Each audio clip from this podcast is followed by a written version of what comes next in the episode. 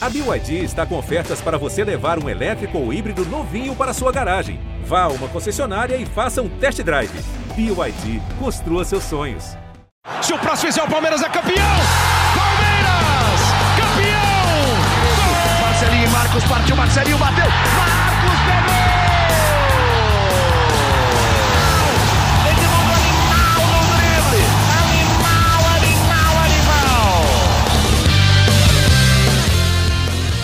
Fala, torcida palmeirense. Começa agora o GE Palmeiras, o podcast exclusivo sobre o Verdão aqui no GE.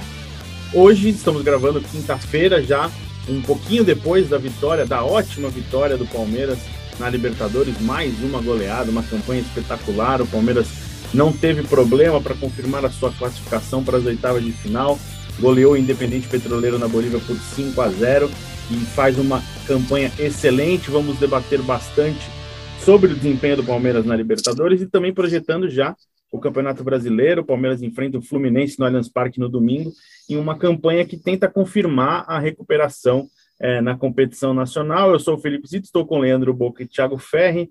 É, Boca, como é que você viu essa ótima é, classificação do Palmeiras? Mais um jogo é, muito bom do Palmeiras.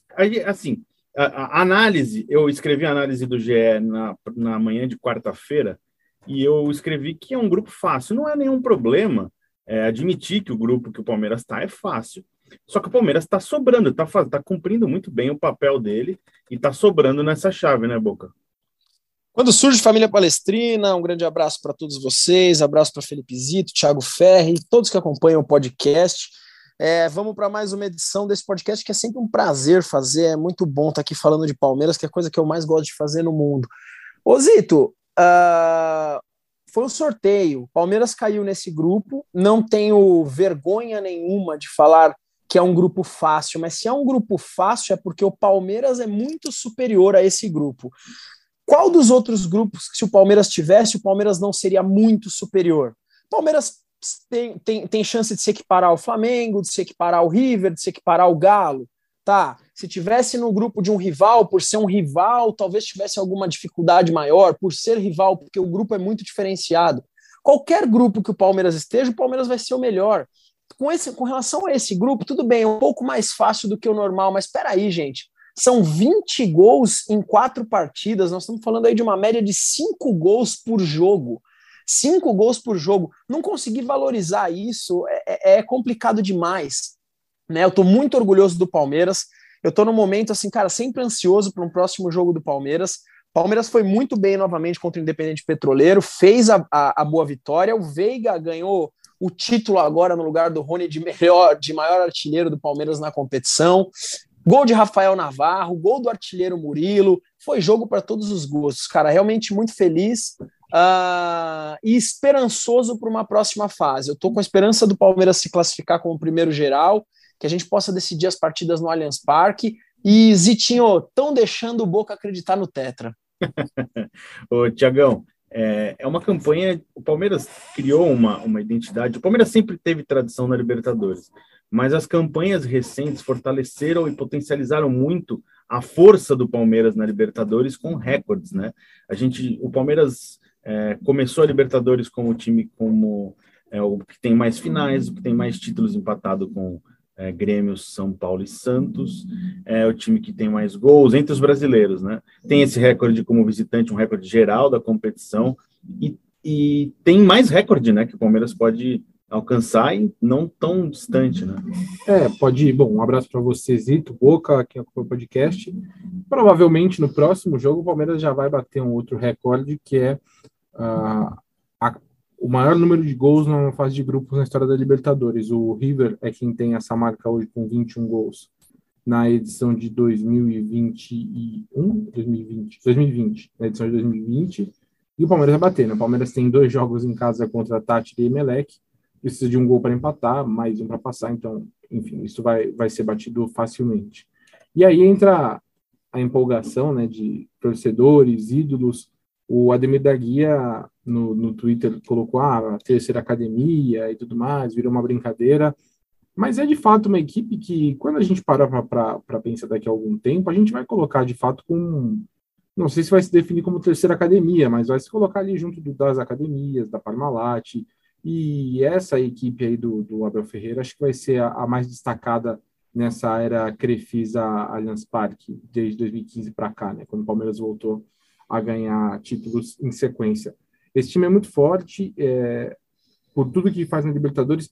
A gente já viu time grande em, contra time mais fraco na Libertadores se complicar, vai na altitude tropeça contra time fraco. O Palmeiras foi na altitude, pode não ser a mesma altitude de La Paz, mas o Palmeiras fez cinco, né? E poderia ter feito até mais contra o Independente Petroleiro. Então, se o Palmeiras cair numa chave fácil, de fato cair numa chave muito fácil, o Palmeiras faz o que se espera. O Palmeiras está amassando todo mundo na chave.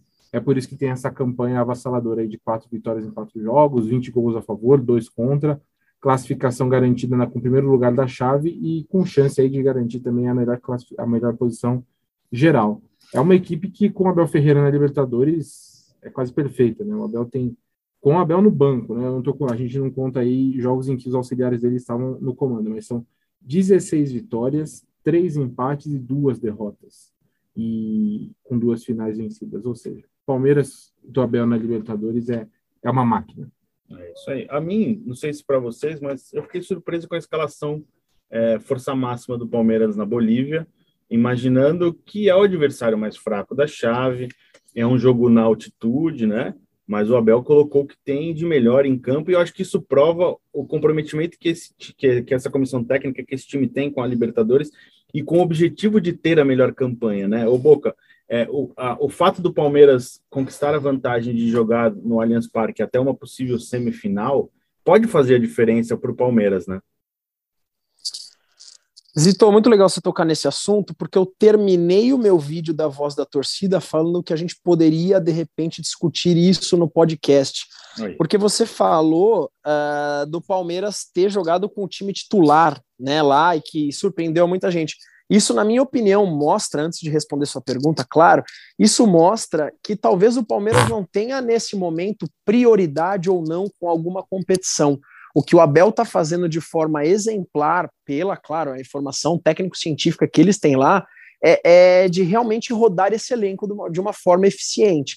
Não importa se é o brasileiro, Copa do Brasil ou Libertadores da América, todos são prioridade, desde que a gente tenha um elenco para para saber rodar. Então isso para mim ficou claro, porque num jogo desse, na teoria, seria a gente fala assim, ah, um time reserva, vamos poupar mas na prática foi o time titular pensando em rodagem. Achei muito legal. E sim, Felipe Zito, é, jogar a segunda partida em casa, você está perguntando isso para um torcedor. E para mim, o 12 jogador da Cidade Esportiva Palmeiras é a torcida, né? É, estar... é, cara, eu estarei, eu estarei lá e ter a torcida no Allianz Parque, fechar as partidas no Allianz Parque, é um grande aliado para o Palmeiras. Então, fazer o possível para se classificar realmente em primeiro geral e encerrar todas as outras fases em casa. E agora eu quero debater com vocês a fase do austríaco Rafael Veiga. É, como é que você acha, Tiagão, do austríaco Rafael Veiga, que nunca é chamado para a seleção brasileira, porque ele nasceu na Áustria, não sei se vocês sabem. Então, qual que é a campo? O que vocês estão achando desse momento incrível que o austríaco Rafael Veiga está vivendo no Palmeiras? o, o, nosso europeu Rafael Veiga, ele fez agora o primeiro hat-trick da carreira, né? Primeira vez que ele fez três gols. Cara, impressionante, assim, é, quando a gente, quando o Abel chegou, o, o Veiga teve um salto de desempenho. É verdade que com o Luxemburgo ele vinha num processo de recuperação na carreira, mas 2020 muito bom. Aí chega 21 melhora, e 22 ele melhorando de novo, cara. Então assim, é, ele tá decisivo como nunca. Pênaltis a gente nem fala, né? Mas a participação dele é, a ponto de que agora o Palmeirense quando fala, se o Veiga não jogar, vai virar problema, porque não tem reserva, mesmo o Scarpa sendo um jogador que tem até feito alguns bons jogos na posição, é uma diferença muito grande. Né? Ele se tornou merecidamente o, o nome do, desse time do Palmeiras. Agora se tornou um artilheiro do Palmeiras né, na, na história da Libertadores. Isso, vai ser, isso é uma coisa engraçada, né? O, o Alex segurou por 20 anos esse, esse recorde. E agora ele vai ver dois caras do elenco, pelo menos dois caras, brigando aí pela primeira posição, abrindo vantagem em relação a ele, sendo que tem ainda Scarpa com oito gols, Dudu com oito gols e o Navarro com sete, que no ritmo que o Navarro vai, acaba a fase de grupos, ele tá brigando para passar o Alex. E o Veiga, impressionante, assim, eu acho que a gente já falou sobre convocações dele. Eu acho que ele poderia ter tido uma chance em outros momentos. Agora, na reta final de ciclo de Copa, acho que não vai acontecer. Mas é, é, é até justo o Brasil começar o próximo ciclo de Copa e ele fazer parte, ele e o Danilo, fazerem parte de convocações, ser testado, porque ainda que ele seja um jogador que ele tem um estilo de jogo que eu considero um pouco específico demais, porque ele não é um meia 10, e ele, na realidade, ele é um, um meia que muitas vezes vira um segundo atacante, né? É, eu acho que até fiz uma comparação esses dias conversando com amigos que ele me lembra um pouco o, o estilo de jogo do Goulart no auge, que era é aquele verdade. cara que jogava atrás, não era um atacante e não era um armador, mas entrava muito na área, fazia muito gol. O Goulart ali do Cruzeiro de 13, 14, eu vejo o Veiga um pouco dessa forma e é uma posição de fato que é um pouco específica, né? No esquema, por exemplo, do Tite hoje, acho que ele não, não encaixaria, mas é de fato um cara que está merecendo muito, é um dos grandes nomes do futebol brasileiro e no Palmeiras 2022 espetacular. Ele que vem de um sarrafo altíssimo já. Ô Boca, qual que é o seu sentimento quando você vê Rafael Veiga? Nossa, velho, essa pergunta foi muito profunda, hein, Felipe Zito? Vou falar amor. É isso. Esperar, esperar, é não esperava isso, nada diferente do senhor. Não, é isso aí, cara, porque ele é um dos, um dos melhores jogadores dos últimos tempos da Sociedade Esportiva Palmeiras, né? O, o Veiga é gigantesco, de 20 para cá, talvez seja, talvez não, ele é um dos melhores jogadores dos últimos tempos. Eu só não coloco ele com no, no, no, mesmo patamar de idolatria do Dudu, porque para mim o Dudu realmente já tem um carimbo de ídolo no Palmeiras, porque já vem jogando no Palmeiras e muito bem desde 2015 né? É, é, mais tempo do que o Veiga, mas a questão é, é, é de tempo para o Veiga ficar nessa prateleira. Eu espero que ele fique no Palmeiras por muito tempo, porque ele é muito diferente, cara. Em pensar que eu já falei, eu já critiquei muito o Veiga, não só eu, como 90% dos torcedores, né? Antes dessa, dessa crescente dele, nas outras passagens dele, quando ele foi para o Sul, voltou, enfim, nós criticamos muito. Mas, cara, Rafael Veiga, me desculpe por todas as críticas, porque você é um monstro, cara. Você joga demais. Tá perdoado, Boca. O, só voltando um pouco no assunto que o Thiagão tá falando dos recordes, né? O Veiga, o maior artilheiro do Palmeiras na Libertadores, superou o Rony, é, tem o Rafael Navarro já se aproximando. A gente nessa lista tinha o William também com 11 jogadores. Eu acho que isso só mostra o quanto o palmeirense da, dessa geração, o palmeirense atual, está vendo a história ser escrita. É, como você falou, Tiagão, o, o, Alex teve esse recorde por 20 anos. É, tá na lista entre os maiores artilheiros o Tupanzinho, que foi um craque da década de 50 ou 60, que a, a, geração atual não sabe nem quem é direito. Então, acho que é só a boca entrando no assunto de torcida, só para entender, para o palmeirense atual ver que ele está participando da história, né? Ninguém está contando, olha aquela coisa, aquela coisa de garoto, né? O, o seu avô, o seu pai chega e fala: assim, nossa, que legal, aquele time era um esquadrão que você tinha, merecia ter visto. O palmeirense de hoje tá vendo a história ser escrita, né, Boca? E, e eu volto sempre naquela, não precisa esperar 10 anos, 20 anos para valorizar o que esse time está tá fazendo. O Palmeiras não vai, tanto esses números têm tanto essa diferença de tempo, o Palmeiras não vai jogar Libertadores todos os anos. O Palmeiras não vai disputar a final da Libertadores todos os anos. Isso acontece. O que o Palmeiras está vivendo hoje é raro, não é, é, é, é fora da curva, né? não é o normal para nenhum clube. Então, acho que é, é, vale muito valorizar o que esses caras estão fazendo. O Rony é um cara histórico e o Rafael Veiga agora com 13 gols é, é um absurdo para a história do Palmeiras, né? Eu tenho um dado, inclusive, interessante para passar aqui para vocês de discussão de torcida, né? Que é o que eu faço nas minhas lives. É, a gente colocou uma enquete lá e a gente discutiu na live se o Veiga seria o maior meia armador do Palmeiras, o mais, ou, o maior, ou, ou, o maior ídolo, enfim, pós Ademir da Guia. Olha que coisa louca que eu tô falando, né? Então, assim, muitas pessoas colocam o Veiga hoje acima de Alex, é, acima de outros ídolos que o Palmeiras teve na década de 90. E alguns torcedores, veja só o que eu vou falar, Felipe Zito, alguns torcedores ainda bateram no pé, claro que torcedores mais jovens, de que Rafael Veiga é maior do que Ademir da Guia. Para mim isso é um absurdo. para mim é um absurdo. Para mim é um absurdo. Não é a opinião de Leandro Boca. Estou falando para vocês o que coisas que eu li no chat, na, na live, e, e, e jovens falando sério, jovens aí realmente bem jovens, e tô é, uhum. adolescentes, enfim. Empolgado, né? Então, é empolgados, e claro que isso, na minha opinião, pelo menos acredito na de vocês, não tem o menor fundamento, claro que não. Só que vocês veem como esses torcedores de hoje em dia estão valorizando muito o Palmeiras de hoje. Sim. Porque eu lembro, cara, quando eu era, quando eu era jovem, o Palmeiras passou Quantos anos a... tem? Eu tenho 34, então não sou um cara mais tão jovem assim. Sim. Não, não mas é, pegou é... Uma, uma, época ruim do Palmeiras também, por isso sim, que é o valor sim, que está vivendo hoje. Eu, eu, eu, sou da década de 80, né? E eu vivi o futebol na década de 90. Então, o meu pai, é, é, no fim da década de 80, por exemplo, começo da década de 90, o meu pai era um contador de histórias, porque o Palmeiras em 1980, na década de 80, não ganhava nada, e eu ouvia falar das duas academias, de Ademir da Guia.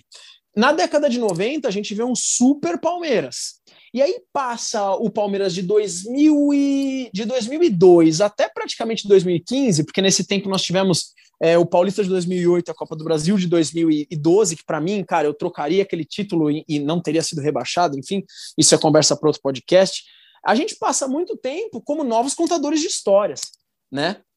E agora não. Agora a gente vê um Palmeiras, cara, é, que a gente a gente está comparando esses ídolos de hoje com os ídolos do passado. Né? Eu até pergunto para vocês: existiu alguém superior ao Veiga na idolatria do Palmeiras? Não estou falando de qualidade técnica, não estou querendo colocar o Alex ou um Rivaldo da vida, não é isso como qualidade técnica. Mas será que esses jogadores do passado são mais importantes do que Rafael Veiga? Eu não sei, eu coloco como dúvida. É uma questão interessante, até porque a gente pode separar essa discussão, né? Por títulos, ninguém vai superar o Veiga. O Veiga ganhou mais que todos esses caras. Aí você tem aquela coisa de preferência de mais é, um futebol mais bonito, mais plástico, né? Um time que era encantava mais, mas acho que de conquista não tem não tem o que falar. É, acho que nós três somos da década de 80, né? A geração da, da década de 80. Eu sou de 90. Você nasceu em que ano? 91. Você tá de brincadeira 91, comigo? Ô, oh, louco! Olha é, só. Você acha que eu tenho essa cara conservada? Porque... Caramba, cara. Enfim. É, sou quase só... 80. Sou quase 80. É, tá, tá, tá lá, tá nos acréscimos. É, é, dessa geração, uma pergunta para nós três. Dessa geração, é, quem, desse time atual, quem entra quem tem possibilidade de entrar no seu Palmeiras, que você viu. A gente não viu o Ademir da Guia, então a gente não vai considerar o Ademir da Guia, o Dudu, o volante, o César Maluco. No, na sua seleção do Palmeiras, quem é, tem espaço entre os melhores? Eu já começo falando que, para mim, o Everton entra na discussão com o Marcos. É, tem hora que eu, eu fico mais com o Marcos, tem hora que eu fico mais com o Everton. É, eu acho que o Marcos Rocha começa a dar é, sinais que ele pode, na minha seleção, entrar no lugar do Arce. O Gustavo Gomes já entrou e o Dudu, certeza. É, aí o Rafael Veiga começa a brigar muito com o Alex. É... Ô Zito, mas aí a sua colocação é como ídolo ou como jogador de futebol? o, seu, o seu time, você vai, for, você vai montar o seu Palmeiras favorito. Entendeu? Nossa. Quem, nossa. quem dessa geração acho que tem espaço? Então, para mim, esses quatro jogadores é, começam a ter um espaço importante. E você, Tiagão, que está pensativo? Cara, eu concordo. Para mim, o Everton entra. O Everton seria o goleiro do meu time. Uh, o Marcos Rocha, eu ainda colocaria, seria o reserva do Ars uhum. no meu time. O Gomes entraria na seleção, o Dudu entraria na seleção e o Veiga seria a reserva do, do Alex. Porque, como feitos, o Veiga, acho que. Acho, né? O Veiga já tem maiores feitos com a camisa do Palmeiras em questão de conquista. Mas nessa nessa memória de um futebol mais plástico, né? Os jogos que o, que o Alex fez na Libertadores de 99 e tudo mais, assim, acho que fica um pouco mais no imaginário uma coisa mais plástica tal, então eu ainda colocaria o Alex, mas sem dúvida o Veiga tá, né, tá nessa discussão. É, e eu até queria pontuar sobre esse elenco, uma questão que você estava falando sobre que o Palmeiras estava vivendo uma, uma coisa muito fora da curva. Uma das poucas conversas que a gente tem de, teve ali no CT com, com o Cícero Souza, gerente de futebol do Palmeiras, uma vez ele comentou que é muito difícil no Brasil você ter jogadores que batam a marca de 100 jogos numa equipe, né? O Palmeiras hoje ele tem o Dudu com 300, mais de 350, o Everton com 200, mais de 220, o Marcos Rocha bateu 200, o Scarpa daqui mais ou menos duas semanas vai bater 200, que ele tem 192, o Veiga vai bater 200, o Luan vai bater 200, o Gomes, o Zé Rafael e possivelmente o Mike também batem 200 esse ano. Isso sem contar Rony, Gabriel Menino, Danilo e Wesley, que já bateram a marca de 100 jogos. Então é um elenco que, além de tudo, é muito identificado com o Palmeiras, né? E aí isso facilita nessa, nessa discussão de tamanho na história é, e, e, chancela o fato de que, de fato, é uma geração muito fora da curva é, em comparação com, com, o que é o restante do futebol brasileiro.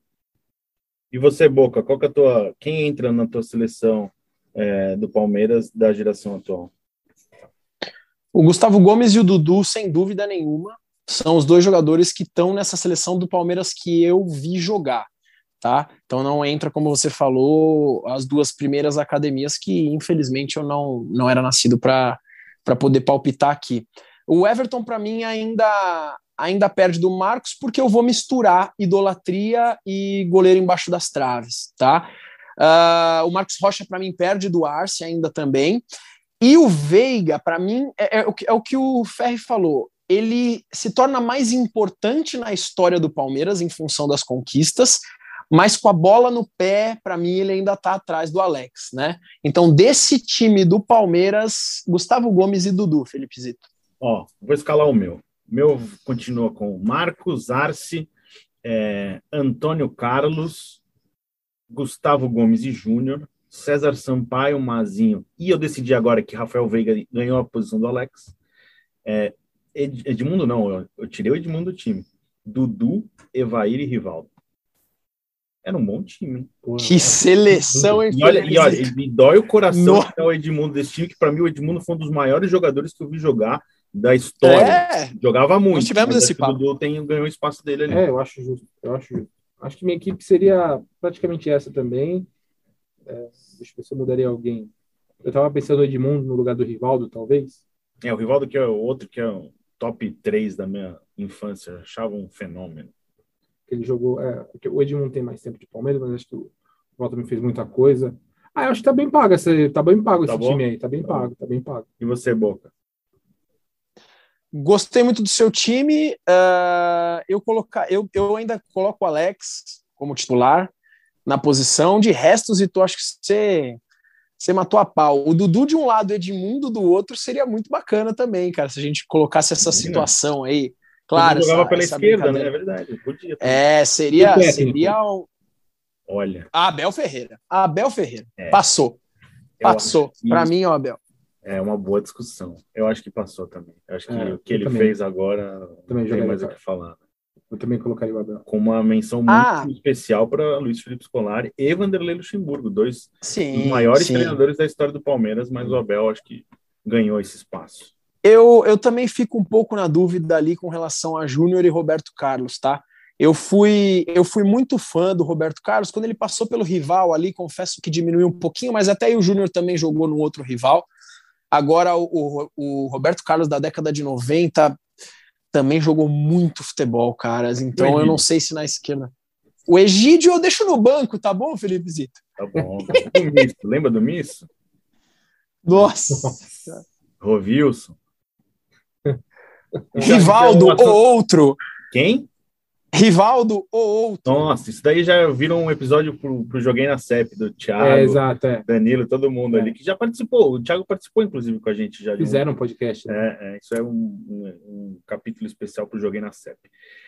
Falando agora de campeonato brasileiro, domingo o Palmeiras enfrenta o Fluminense e é uma campanha de recuperação, né? O Palmeiras começou muito mal, é, já está com cinco pontos em quatro partidas e é uma possibilidade do Palmeiras tentar engatar uma, uma recuperação é, nas primeiras rodadas do Campeonato Brasileiro. Tiagão, é, nesse, nessa ideia de rodar elenco, joga com o time titular, dá para imaginar o Palmeiras ou força máxima ou mais perto disso, né? Ou mais próximo disso no jogo de domingo. É, eu estava até olhando a, a, a, tabela, pelo fato de o Palmeiras ter jogado terça esse jogo ser domingo, dá para jogar bem perto de força máxima, né? A questão é que aí depois tem o um jogo com, com, com a Juazeirense na quarta-feira, né?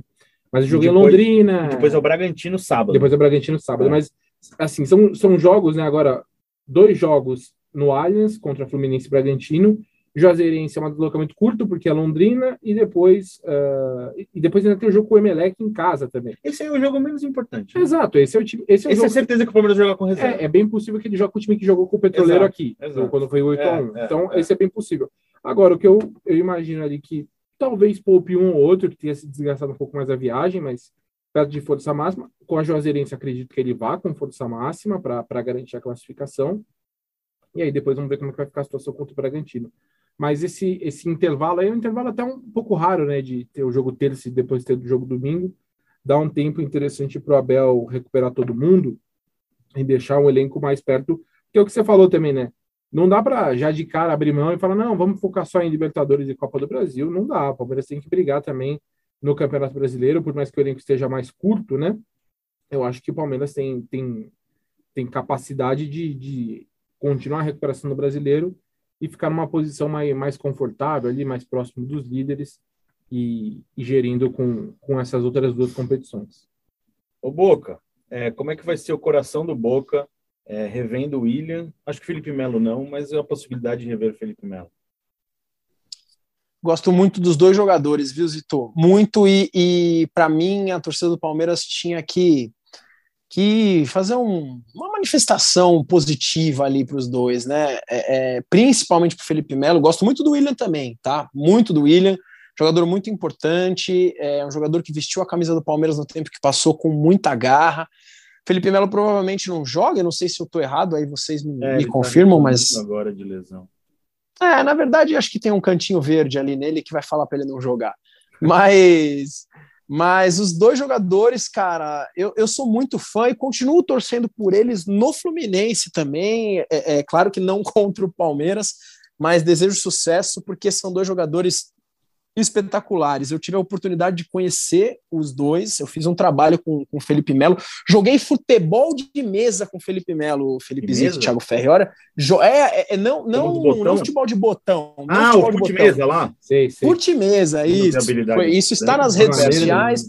Foi o maior mico que eu paguei na minha vida, senhoras e senhores. Quem quiser assistir, assista, porque é muito engraçado. Eu caindo lá, enfim, por aí vai. Agora, é, é, é uma, o sentimento de saudade, porque esses dois jogadores foram muito grandiosos no Palmeiras. O Felipe Melo, quando, quando saiu, eu fiquei realmente muito chateado.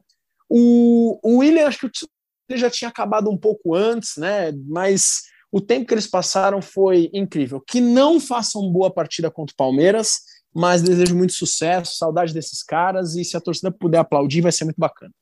E vida que segue, né, Tiagão? Porque eu, na época da saída do Felipe Melo, eu imaginava que ele poderia renovar por mais um ano como zagueiro. É, o William já era meio que um caminho natural, né, a despedida dele, porque ele perdeu muito espaço no fim da temporada passada. É, acho que a renovação importante que o Palmeiras promoveu e está promovendo ainda passava muito por essas por esses dois jogadores, né? Passava. O William já era um cara que, por mais ele era um cara muito querido no grupo, mas eu acredito que já não performava tanto assim, por mais que ele tenha feito alguns gols importantes e tudo mais, acho que já era um caminho caminho a ser levar a, a ser considerado. E Felipe Melo é, era aquele debate né, que a gente falava. Eu, na época, até falei que eu renovaria também por um ano, às vezes como ou reserva do, no meio campo ou zagueiro, também reserva. Mas o Felipe Melo ele tem um tamanho grande demais para essa, essa função. Ele criou um tamanho muito grande no Palmeiras. E é, é, o Felipe é uma questão meio, meio não vou dizer complexa, mas é, o Felipe não, não era. Estou é, tentando achar a palavra certa para falar, mas não é, não é, que ele não era uma unanimidade internamente, né? Mas ele não tinha essa, essa liderança que a gente via, que ele era de, ele era de fato. Não era unânime. Ele não era unânime internamente, né? É, no vestiário e tudo mais. Então, é, é, era, era difícil você imaginar o Felipe Melo no tamanho que ele tem, é. sem ser a unanimidade que ele era dentro do vestiário, uh, sendo. Isso não significa que ele não era querido, não era nada disso, mas ele não era. Não, não era, não era o que era, por exemplo, que foi o Praz, por exemplo. É. O que o próprio William era. Eu acho que o William era um cara que era unânime. Ele assim, é sensacional. Né? É, o William Cara, não, estou comparando o William com o Felipe Melo. Nada a ver. Só o William era um cara assim, Ambos tiveram muita importância na história. Exato. O Felipe Melo tem muita importância na história do Palmeiras, mas ele era um cara que ficou grande demais e que é um personagem grande demais para um papel de coadjuvante como, como é. seria. Então, acabou que foi, foi o caminho, o melhor caminho a se tomar e, e é era importante também para firmar o Danilo, firmar também o Zé Rafael, que são, são os dois titulares hoje, jogam muito, muito bem, são peças importantíssimas na equipe. E é legal, eu acho que o Palmeirense tem que valorizar. O Felipe Melo, eu, eu entendo que ele é bem valorizado pela torcida. Sim. O William, o William, eu acho que ele tem ainda uma, uma parte da torcida um pouco de, não vou dizer que é ingratidão, mas eu acho que isso é uma, uma avaliação muito, muito, muito dura do, do William. É. Ele é um cara que o William entregou 17 gols, acho que se não me engano, três temporadas consecutivas no Palmeiras. Jogava toda, jogou como centroavante, jogou como ponta. Nunca deu problema. Né? Nunca deu problema, nunca reclamou. Então, acho que é um cara que também tem que ser muito valorizado. Se, se o Palmeiras puder reverenciar esses caras, reverenciou o Cristaldo, né? Eu ia, era exatamente isso. Reverenciou o Cristaldo. Esse é um ponto, né? Você vai, Esse é um ponto. Você vai pro jogo domingo? Vou pro jogo domingo. Olha, Tudo indica vou pro jogo domingo, a não ser que minha não, filha peça você conhece alguém ficar. Com certeza. Sim, não pode homenagear o Cristaldo e não homenagear esses dois jogadores. Ponto, ponto. Felipe, o, o, o, o Ferri comentou aí, é isso. Ponto final. A torcida do Palmeiras tem um negócio com o Cristaldo. Eu vou ser sincero, quando ele foi expulso do, no último jogo, pô, eu, também falei, pô, que pena. Ele é carismático, o Cristaldo, ele é realmente um jogador carismático, mas não tem comparação a história dele. O Felipe Melo nem se compara, mas também não tem comparação o Cristaldo com o William Bigode. Não tem comparação, gente. Não tem comparação. Se o Cristaldo foi, foi homenageado, não entendo porque o William Bigode não seria. Não consigo entender. Para mim, não tem lógica. Então, eu estando lá e é para estar, se tudo der certo, se minha filha permitir, eu vou aplaudir o William Bigode. Eu espero que a torcida faça o mesmo. Mas não é para ele fazer nada contra o Palmeiras, né? Ele pode, pode fazer uma partida meio ruinzinha e tá tudo bem também. Exato. É, falando, já entrando na parte de perguntas, ô Boca, não sei porquê, mas hoje, muitas, muita, muitas perguntas de torcedores rivais, acredito eu, perguntando por que, que o Palmeiras não tem Mundial. Eu vou deixar você certo. essa. Certo. Você quer que eu responda isso agora? Porque isso é muito fácil de responder. Fica à vontade.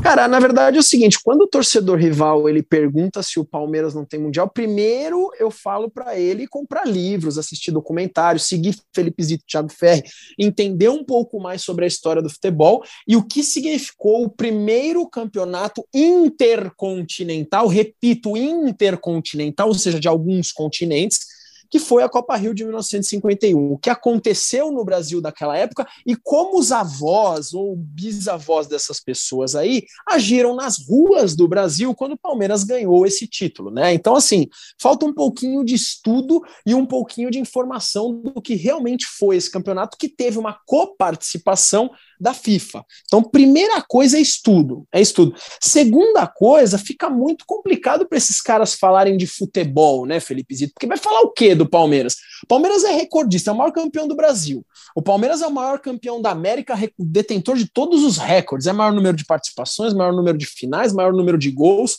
Então, assim, é difícil falar do Palmeiras, né? É muito difícil. É um Palmeiras que ganha título todo ano, é um Palmeiras que elimina todos os rivais da competição, então é mais fácil o cara olhar no teu olho e falar: o Palmeiras não tem mundial. Eu, eu confesso, Boca, que eu achava que sua resposta ia ser mais curta e mais ofensiva, mas você deu uma aula.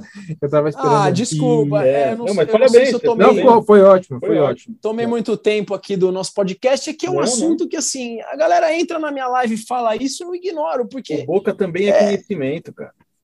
Não, não, não sou. É só um corpinho bonito. Sou, não, não tenho 1% do conhecimento de vocês, só que eu tenho um amor gigantesco por um clube de futebol, é por isso que eu estou aqui no, no GE Palmeiras, é pela minha paixão, não pelo meu conhecimento. Só que, é, caras, assim, os caras estão tentando discutir algo que, na minha opinião, assim, se não é campeão mundial para você, é para mim, é para é para a época e na época os seus avós estavam lá. Então, respeito Palmeiras. Ô, Tiagão, uma pergunta para você. Sim. O Breno Lopes, ao minuto 99, ele manda todos, todas, as, todas as vezes que eu peço pergunta, ele manda a mesma pergunta.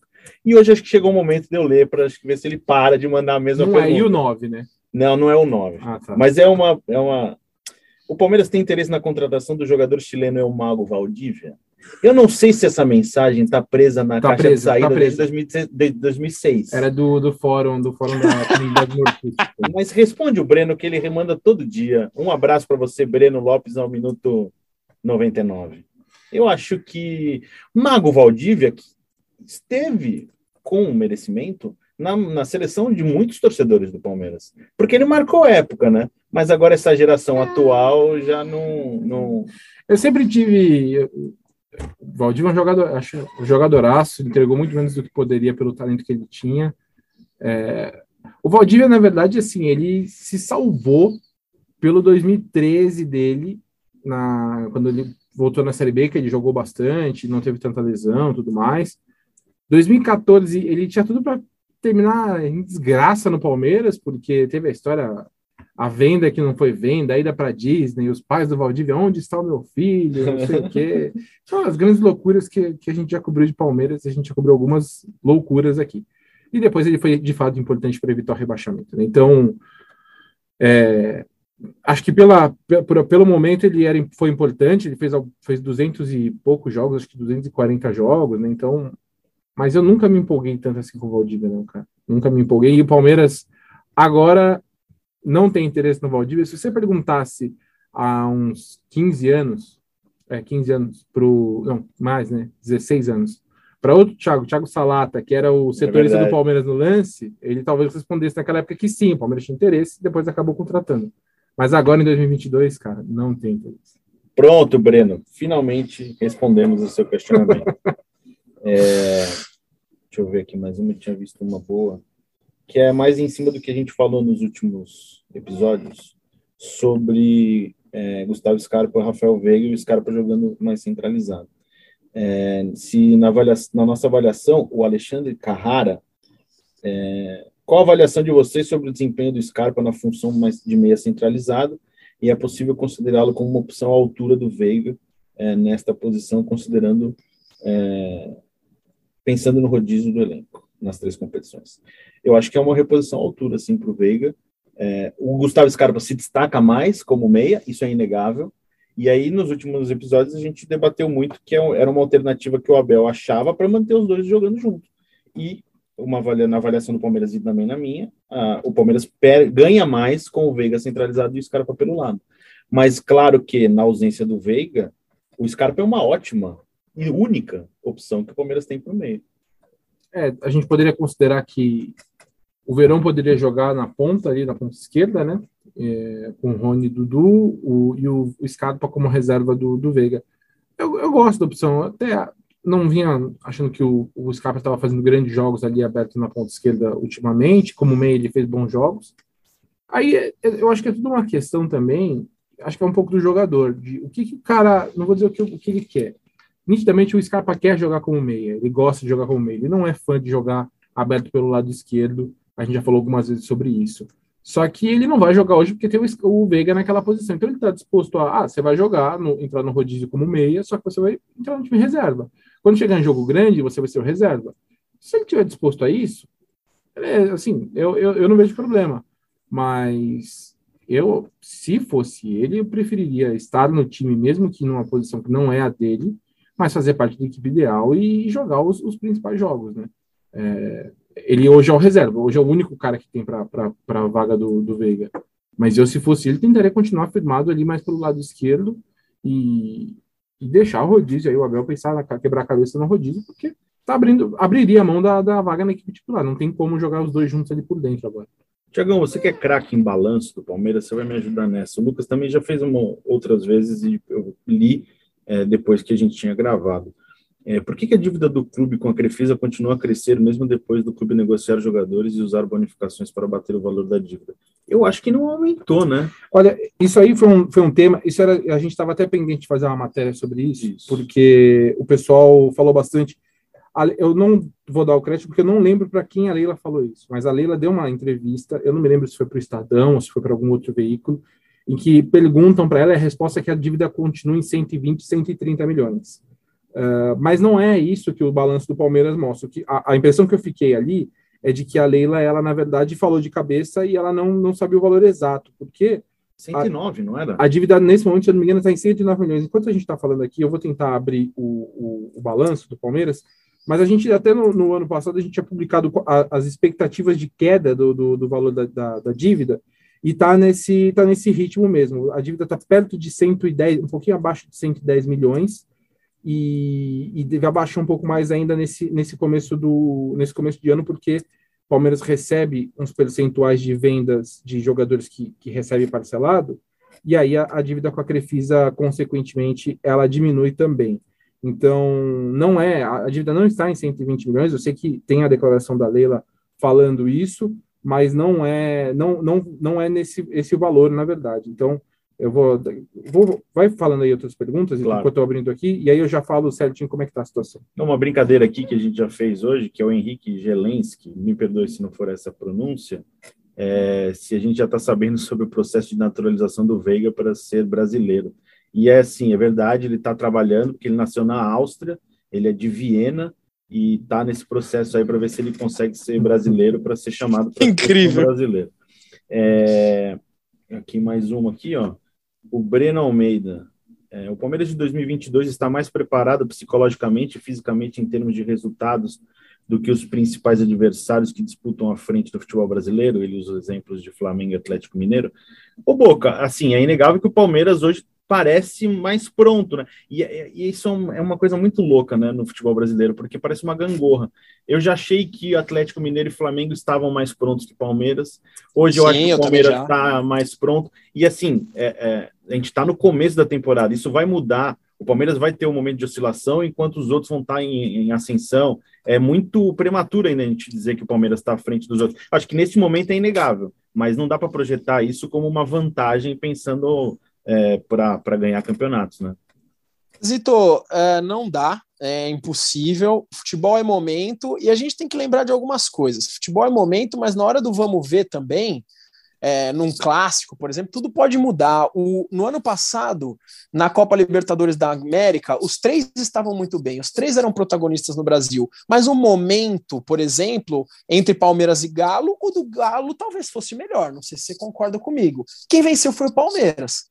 Né? Então, assim, hoje o momento é o do Palmeiras. Eu venho acompanhando alguns jogos do Galo e acho que o Palmeiras está melhor do que o Clube Atlético Mineiro hoje. Hoje. O que, assim, para o resto da temporada, isso também não significa nada. Né? Não é por isso que o Palmeiras vai ser campeão e o Galo não vai ser.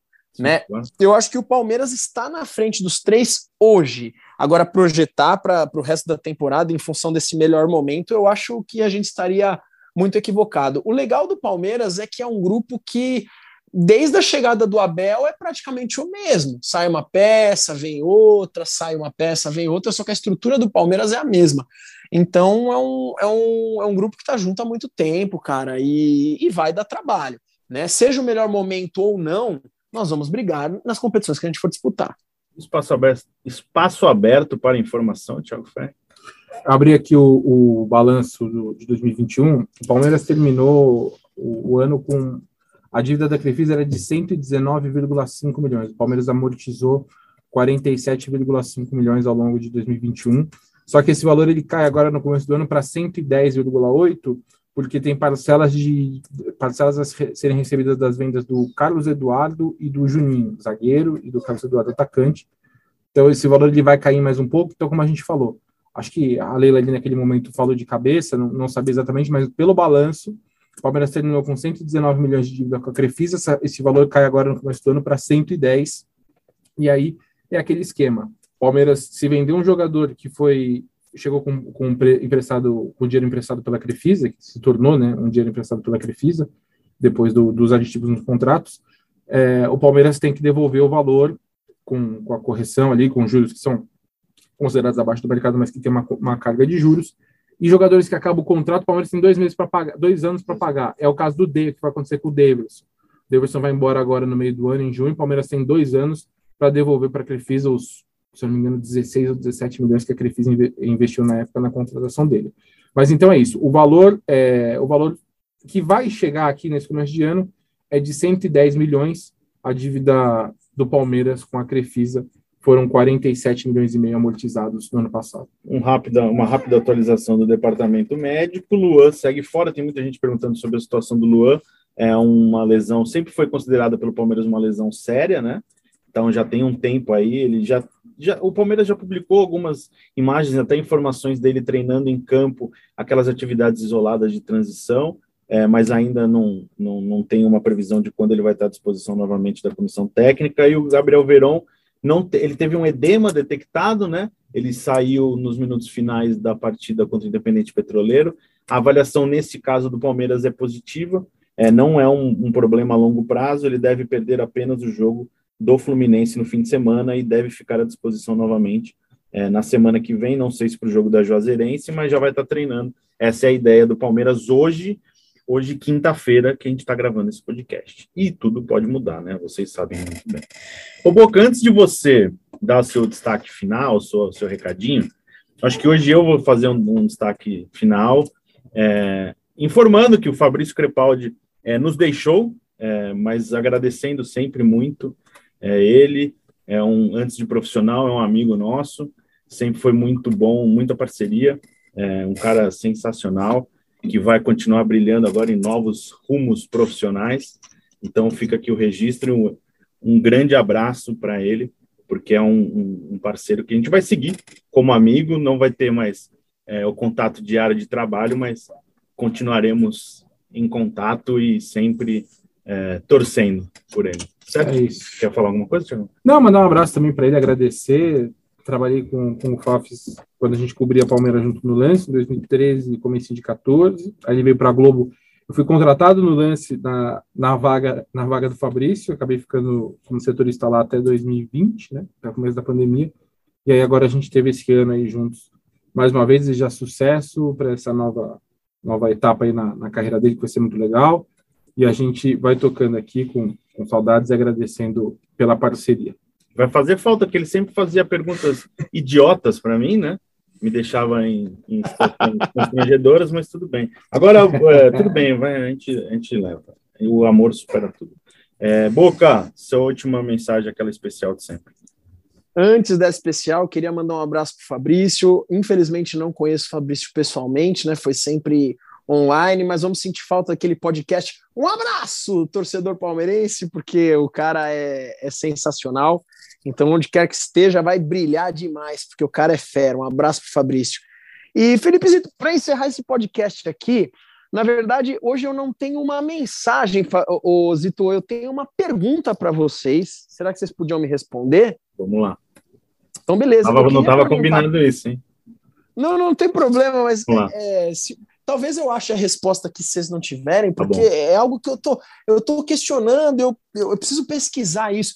Eu queria saber é, sobre a classificação do campeonato colombiano. Quem está lá atrás, de repente em 18 você tem aí a colocação? Ô, oh, oh, Boca, sei. eu sei, mas eu vou deixar você brilhando. Por favor, tá. complete o seu raciocínio. Não, porque assim, cara, é, é, eu não sei se o campeonato boliviano é um grande campeonato, se é um campeonato muito disputado, se é um campeonato com grandes jogadores de patamar internacional. Isso aí eu não vou saber falar. Mas é, é se o Palmeiras enfrentasse hoje o 18 do campeonato colombiano e não vencesse, talvez a crise estaria instalada, né? Então, um grande abraço para todos vocês. Eu vou encerrando minha participação aqui, porque domingo tem Palmeiras e Fluminense, que não é o 18 do Campeonato Colombiano. Um abraço. É isso, galera. Obrigado pela audiência. Lembrando sempre que você ouve o GE Palmeiras no Globoplay, na página do Palmeiras no GE, no seu aplicativo favorito de podcast. E é isso. É, chutou Deivinho, subiu Breno Lopes e partiu Zapata. Muito bom. Partiu Zapata, sai que é sua, Marcos! Bateu para fora!